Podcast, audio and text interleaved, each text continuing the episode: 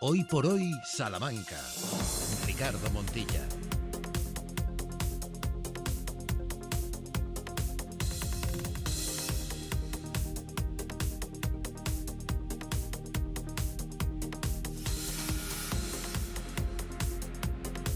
Les decíamos que en este miércoles, en este último día del mes de enero, en este 31 de enero, eh, a tener la posibilidad de hablar con una mujer que, es verdad, por su trabajo, también ella, eh, de forma eh, personal, nos fascina y tiene muchas cuestiones más que interesantes que contarnos.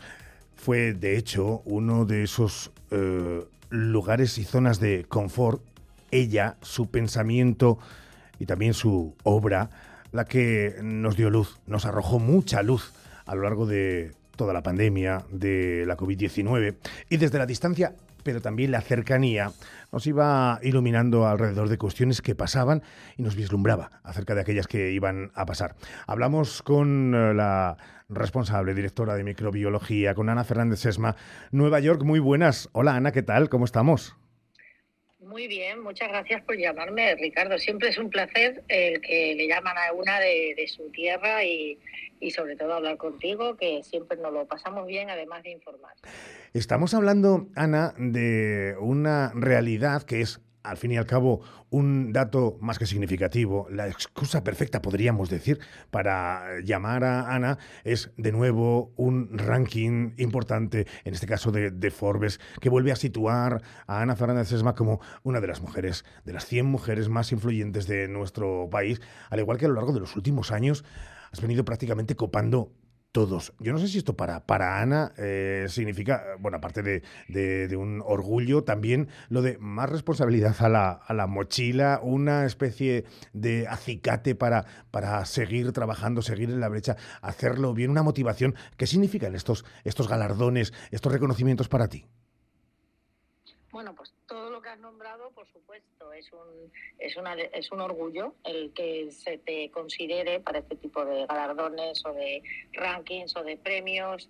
No cambia tu vida en el sentido de que tú vas a seguir haciendo el trabajo como lo haces, pero el que se te reconozca a lo mejor eh, alguna de las, eh, no lo sé, eh, de, lo que, de las cosas por las que eh, has luchado tantos años, por las que has estado trabajando tan duro, es, es importante, ¿no? Para darte ánimo para seguir. En mi caso, yo siempre digo que, por supuesto, me gusta y me hace ilusión que me den un premio y me, y me llena de orgullo, pero me parece más importante el hecho de que una revista como Forbes, que considere la ciencia al mismo nivel que el arte y que la cultura, que otros, el deporte. Entonces, quiere decir, creo que lo, que, lo, más interesante es que quiere decir que la sociedad acepta ya la ciencia y los científicos como, como personajes importantes para la sociedad, ¿no?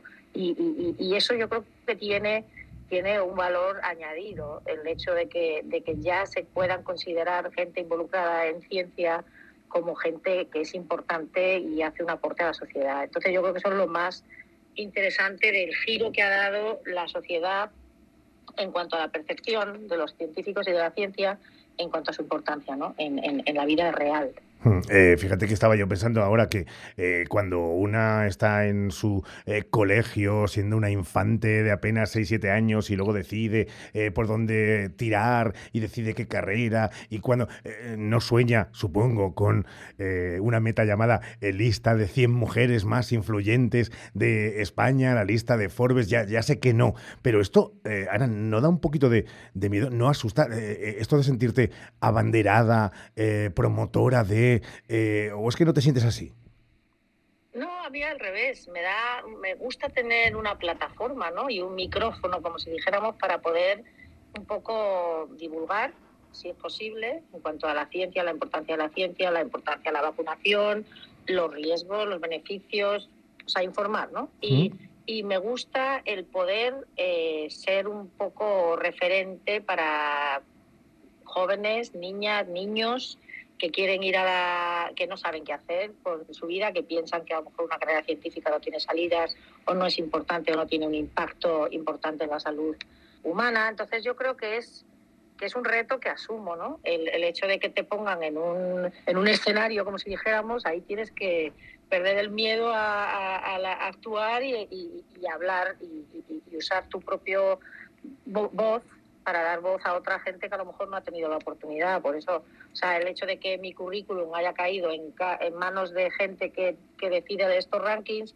no quiere decir que yo sea mejor que otros científicos, que otras científicas. Simplemente quiere decir que esta oportunidad se me ha dado y, la acepto encantada, ¿no? El, el y espero poderla llevar con de una forma que ayude a que se sigan considerando científicos y científicas para este tipo de listas.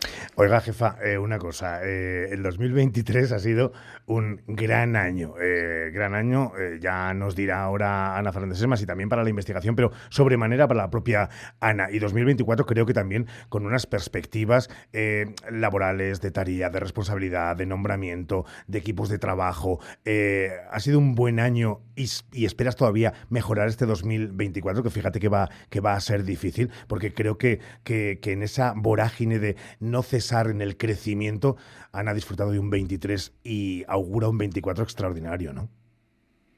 Pues sí, muchas gracias. La verdad es que soy yo soy, una privilegiada porque he tenido la gran suerte de, poder desarrollar mi carrera en un sitio donde se me ha dado se me han dado oportunidades grandes, tanto desde el punto de vista científico de poder aplicar a proyectos grandes, importantes, donde he podido hacer pues, experimentos y, trabajar con equipos buenísimos. Pero luego he tenido la gran oportunidad el año pasado de que he podido ah, tener de asumir ahora mismo el cargo del departamento directora del departamento de microbiología en el Monte Sinaí que se sustituyó a, una, a una persona importantísima, doctor Peter Palese, que mm. es el padre de la, de la, de la, del virus de la gripe y que ha sido un mentor importantísimo para mucha gente, incluido yo. Y, y, bueno, para mí es un, es un honor ¿no? el poder seguir su legado, pero sobre todo darle un giro a este departamento en, otra, en temas que me importan, como por ejemplo me importa mucho el concepto One Health, el poder qué pasa con el cambio climático, enfermedades virales, cómo podemos eh, anticiparnos a la presencia de enfermedades transmitidas por mosquito. Eh, son cosas que son ahora mismo muy patentes y muy importantes. Entonces, tengo la grandísima oportunidad de tener recursos y tenerla y poder dirigir un departamento donde puedo enfocarlo también para esos otros problemas que también existen y que tenemos que estar preparados. Entonces, he asumido el cargo este año pasado, ahora mismo tengo muy buena perspectiva, tengo muchísimo trabajo, un equipo muy bueno y puedo, voy a seguir con mi ciencia, por supuesto, pero tengo la oportunidad de, eh, de, traer nuevos grupos al departamento y de expandirme en ese tema que el, el, el Monte Sinaí, el liderazgo del Monte Sinaí me apoya, con lo cual me siento bastante privilegiada, ¿no? Tener el apoyo, los recursos y el apoyo de todos mis de los profesores de la facultad. Eh, que me han que, realmente me, da bastante energía ¿no? para seguir trabajando. Hmm, Ana, eh, hablamos habitualmente, eh, casi cuando eh, tocamos cualquier palo de cualquiera de los sectores de actualidad, de primer, segundo mundo y, tercer mundo. nos atreveríamos a decir que, que, en temas sanitarios, de vacunación, de biología y microbiología, hay hasta, hasta cuarto mundo, países en, en África con subdesarrollo en todos los sentidos. ¿Por qué le preocupa? Preocupa también tanto? Bueno, le preocupa y le ocupa a Ana Fernández Sesma eh, esos lugares. Eh, también porque eh, si no se cuidan según qué rincones del planeta, nunca estaremos a salvo de todo. Hay varios factores. Por ejemplo, si nosotros podemos llegar en el, llamado primer mundo a unas condiciones sanitarias en las que no tenemos tifus, no, no, nos, no nos contaminamos con el agua que bebemos, tenemos unas condiciones sanitarias de vida que nos permiten controlar perfectamente muchos de los, de los patógenos, pero tenemos antibióticos, tenemos tratamientos y tenemos hospitales. Pero claro, mientras no exista una distribución equitativa de los recursos en países donde no tienen buenos hospitales, donde no tienen una infraestructura como la nuestra, por ejemplo, eso se ha, visto claramente en la distribución de vacunas durante la pandemia, no hay una distribución equitativa de vacunas, hay países que no se las pueden permitir y no, y no, se, ha, no se ha hecho lo suficientemente bien como para realmente, se han, dejado eh, caducar vacunas en muchos mm. países en vez de distribuirlas a países que las necesitaban. Eso es una cosa que todavía no hemos aprendido a, tener esa generosidad ¿no? de, que a la, vista, a, la, larga es una inversión también para la salud del propio país. ¿no? decir, bueno, tengo aquí una, un lote de vacunas, ya no se está vacunando tanta gente, deberíamos tomarlas. Deberíamos asegurarnos de que otros países que se distribuyan a países que las necesitan. Eso es un problema. Eh, y, bueno, por supuesto, el, no tener tampoco acceso a lo básico, ¿no? A, alimentos, a agua potable, ese tipo de cosas son muy preocupantes. Y, y en esos países hay enfermedades que les están azotando constantemente. Y ahora mismo estamos teniendo una situación en la que, debido al cambio climático, a la deforestación, a la forma como, la, como vivimos, se está expandiendo por zonas donde antiguamente no se veían, enfermedades transmitidas por mosquitos. Entonces, se está creando una situación en la que nos estamos reencontrando o encontrando con, patógenos que, hasta entonces se, creía que no nos iban a afectar. Entonces, tenemos que prestar atención a esa parte del mundo porque, porque el mundo es redondo, aunque haya gente que piense que, es, que la Tierra es plana, ¿no? Es redondo, está todo conectado y lo que pasa en, una, en un bosque de Brasil va a afectar a lo mejor a una persona en Finlandia. O sea que, que no, no podemos pensar que si estamos protegidos en nuestra burbuja no nos va a pasar nada. Recuerdo eh, unas palabras que me llegaron muy dentro de ver la pasión de Ana Fernández Esma por eh, su profesión, eh, por, me atrevería a decir, buena parte y una cuota importantísima de su vida durante esa pandemia y cuando hablábamos, ya sé que una de las frases que escuchábamos mucho en España era lo de si saldríamos mejor o peor, pero bueno, eso hablaba de costumbres, de moral, de pensamiento, pero la pregunta para Ana es lo de, al menos se aprendió mucho, digo desde el punto de vista eh, de la microbiología, eh, se aprendió, se dieron pasos hacia adelante. ¿Aprendió Ana Fernández Sesma después del conocimiento y, la, y el bagaje que tiene? Hemos aprendido muchísimo, hemos aprendido lo que no debemos hacer. ¿Sabes? Lo que realmente nos quedamos cortos o no supimos ver en su momento o no tuvimos el conocimiento suficiente para apreciarlo, ¿no? pero también hemos aprendido lo, importante que es las colaboraciones, lo importante que es el ponerse de acuerdo y el decidir rápidamente, bueno, se necesita una vacuna, cuáles son los, los baremos y, cuáles son los criterios que vamos a, priorizar. Si, si existe una vacuna que aunque no prevenga infección, prevenga enfermedad grave, eso es lo que necesitamos. O sea, tomar decisiones importantes para el momento, no a largo plazo, en el momento. Y yo creo que se aprendió mucho desde el punto de vista científico, como no confiarse de que si casi siempre ha habido epidemias o pandemias de gripe, la pandemia siguiente va a ser de gripe, que la, naturaleza te da sorpresas y que va a ser un, y es un constante, un constante de, patógenos para los cuales no estamos totalmente preparados, pues por supuesto, nos encuentran en una situación más débil y es mucho más fácil que surja una pandemia. Entonces, ¿cómo no olvidarnos? Porque lo que pasó en enfermedades infecciosas es que creíamos que lo teníamos todo superado, había vacunas, pero ¿qué está pasando? Em, se ha dado un poco la vuelta a la tortilla, se aprendió mucho, la gente confió mucho en la ciencia y luego se politizó de tal forma, hmm. se empezó casi a, demonizar a los científicos y a la ciencia, ¿no? Como que todo se hacía por hacer el mal, por hacer daño, por ganancia económica. Y, y, es triste, ¿no? Porque con todo lo que se aprendió, con el miedo que tuvo la gente, con lo que se le ayudó a, pasar, a superar ese miedo, el que se olvide tan rápidamente eh, ese aprendizaje, ¿no? Entonces hay que seguir recordando porque, porque eh, se pasó mucho miedo y no se sabía y no había vacunas y todo el mundo la quería y cuando la hubo luego ya no la quería la gente. O sea, ¿cómo no podemos tampoco ser tan exigentes? Las cosas llevan tiempo, llevan trabajo, pero hay que confiar, ¿no? Que, que, que, que la ciencia tampoco es una ciencia exacta, pero se ha hecho lo mejor que se podía en el momento con la información que existía en ese momento.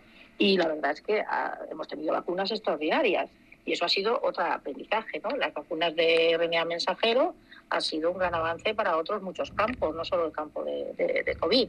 Entonces, yo creo que se ha aprendido mucho. Espero que se pase este, esta, esta especie de ola de, de, que todo el mundo opina y, desinforma mm. y, dice cosas que no tienen mucho sentido y que sigamos confiando. Hubo una época en la que todo el mundo se vacunaba, no había problemas y ahora mismo tenemos un problema por ejemplo, con sarampión. Están surgiendo casos de sarampión de niños en sitios donde no debería haber casos de sarampión a ese nivel. Entonces, en África, por desgracia, todavía lo hay, pero hay países que, eh, que tienen la vacuna a su disposición y los padres no vacunan a sus hijos. O sea, es no, no desaprendamos lo que ya hemos aprendido porque al final vamos a pagar, vamos a pagar las consecuencias. Dos muy breves y, dejo a Ana Fernández. La primera eh, tiene que ver, dentro de un ratito, hoy nos queda un programa además muy, eh, muy científico, pero, pero además eh, de ciencia mascada, de esa que, que nos gusta, porque, porque llega al oyente de manera sensata, sin grandilocuencias y sin terminología que, que, lo aparte o que, o que le ponga distancia.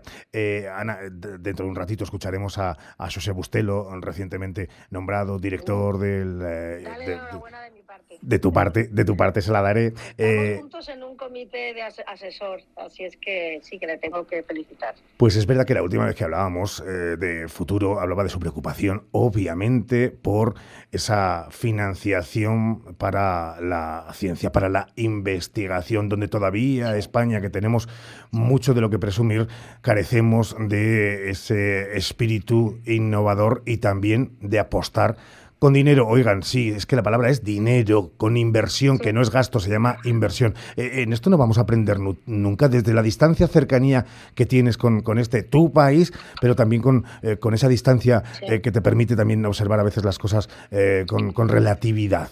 ¿cómo, ¿Cómo lo ves? Pues yo creo que, o sea, mm, en Estados Unidos hay mucha mejor financiación, hay más financiación, seguimos sin estar al nivel que deberíamos estar eh, la comparación que siempre solemos hacer es la inversión que se hace en defensa con la inversión que se hace en ciencia, ¿no? En defensa tú estás invirtiendo una cantidad mm, enorme en armas que nunca vas a usar y que van a resultar obsoletas y que nadie le preocupa, ¿no? Le dice, bueno, vale, hay que preparar un arsenal. ¿Por qué no tenemos la mentalidad de preparar un arsenal que desde el punto de vista sanitario, desde el punto de vista de, tratamientos, diagnósticos, vacunas, invertir en cosas nuevas, cuando a lo mejor algunas no van a llegar a, ser un producto que se aplique a la salud, pero hay que invertir y hay que desarrollarlos, hay que probarlos, hay que hacer ensayos clínicos. Y eso todavía no, no, ha, no ha cuajado en la sociedad de la misma forma. Parece un despilfarro si se habla de ciencia, y no un despilfarro si se habla de otros temas como defensa, ¿no? O como la economía, o como los bares, o como lo que tú quieras. Entonces es todavía esa, ese concepto, ¿no? De que la ciencia la hacen unos pocos y que bueno pues que, son unos como una élite a la que no y, es que no no no no no existe el concepto de que todo vuelve a la sociedad y que nos beneficie a todos. Lo que se llama salud pública que hemos dejado de, creer en la salud pública. Y, realmente eso nos ha salvado de muchas cosas durante el siglo pasado. Hemos erradicado enfermedades hemos hemos hemos podido tener una vida en la que no estábamos constantemente teniendo ese tipo de infecciones que mataban niños. Yo me acuerdo de la época de mi abuela, la gente decía, he tenido 10 hijos y me viven 6. O sea, a la gente se le morían niños, pero, pero muchos. O sea, no era, era una cosa normal, o sea, se aceptaba como una cosa ley de vida. Los niños se te morían de, de, de infección. Y entonces eso ahora mismo ya no existe. Entonces nos hemos acomodado porque nos hemos que, porque no lo hemos vivido en nuestra propia carne, ¿no? Entonces yo creo que hay que darse cuenta de, cómo estos avances realmente cambian nuestra nuestro nuestra calidad de vida y, nuestra forma de, vivir. Entonces, bueno, pues que haya otra apreciación. Pues eh, la última habla de eso que arranca casi cada año, es verdad que hemos consumido prácticamente ya el primer mes, pero en esa especie de diario ficticio que es eh, el cerebro, el cerebelo y el bulbo raquídeo de Ana Fernández de Sesma, eh, que se escribe en este 2024. Eh, ya sé que no en agenda, que la agenda la va dictando las obligaciones, los quehaceres y las vicisitudes que te van rodeando, pero, pero en, eso de, de, deseo, algo parecido a la carta a los Reyes Magos, en ese guion no escrito todavía, eh, ¿qué trazos quiere que Storyboard construya Ana Fernández Esma? Hombre, a mí me encantaría que, se calmase el mundo un poquito, ¿no? Que como decía Mafalda, que se bajara, que, se, que, lo, que lo sanásemos un poquito, ¿no? La siempre me acuerdo de esa imagen, la bola del mundo de Mafalda con, los, con las tiritas y los esparadrapos, ¿no? O sea, que, que, no haya toda esta, toda esta confusión y este, este horror que estamos viviendo en cuanto a guerras, en cuanto a problemas de todo tipo, que se calme el mundo y que volvamos un poquito a, a una vida más normal, con unas expectativas más realistas y donde la gente no tenga que tener miedo de si va a tener una casa donde dormir esa noche, ¿no? Y que, y que yo creo que se deje de usar la política como arma arrojadiza para, para el avance de los países, ¿no? Y, no, y que nos olvidemos de, todo ese, de todas esas peleas sin sentido que no llevan a nada y que los únicos que sufren son los, de, los, débiles y los pobres y los que no tienen forma de defenderse. Entonces espero que eso pase igual con la, con la ciencia, con la sanidad, que haya mejor acceso para todos, que sigamos protegiendo la sanidad pública y que y que no nos no, o sea que tenemos somos unos suertudos ¿no? Que, que no que no destruyamos lo que hemos construido con tanto esfuerzo y que han construido nuestros antecesores porque tenemos un privilegio en España en particular con cómo tenemos tantísima ayuda para estudiar, para, para eso, la sanidad, acceso a la sanidad, que hay países donde no lo tienen, porque lo tienen que pagar o porque no lo tienen. Entonces, yo creo que eso es una cosa que hay que aprender. ¿no? Pues hablaba de sin sentido, Ana Fernández de Sesma, hablando de, de guerras, de conflictos, de barullos. Eh, si algo tiene sentido en esta profesión nuestra, es desde luego echar un parlao de vez en cuando, permítanos que no lo llamemos entrevista, con alguien como, como Ana, en la distancia, en la cercanía y casi casi hasta podríamos abrazar estos aparatos tecnológicos que hacen que la escuchemos para mandarle un besazo enorme y darle las gracias siempre por alumbrarnos y por darnos, fíjate Ana, te lo digo de corazón, eh, ganas de seguir peleando por lo que creemos que muchos atrás han luchado y por lo que no podemos permitirnos dejar de luchar. Ana Fernández Sesma, gracias de verdad de corazón. No, gracias a vosotros por, dar difusión ¿no? a ese tipo de cosas y, y, que sigáis y que sigáis hablando con los científicos porque tenemos mucho que decir y, esperamos que, que se nos escuche.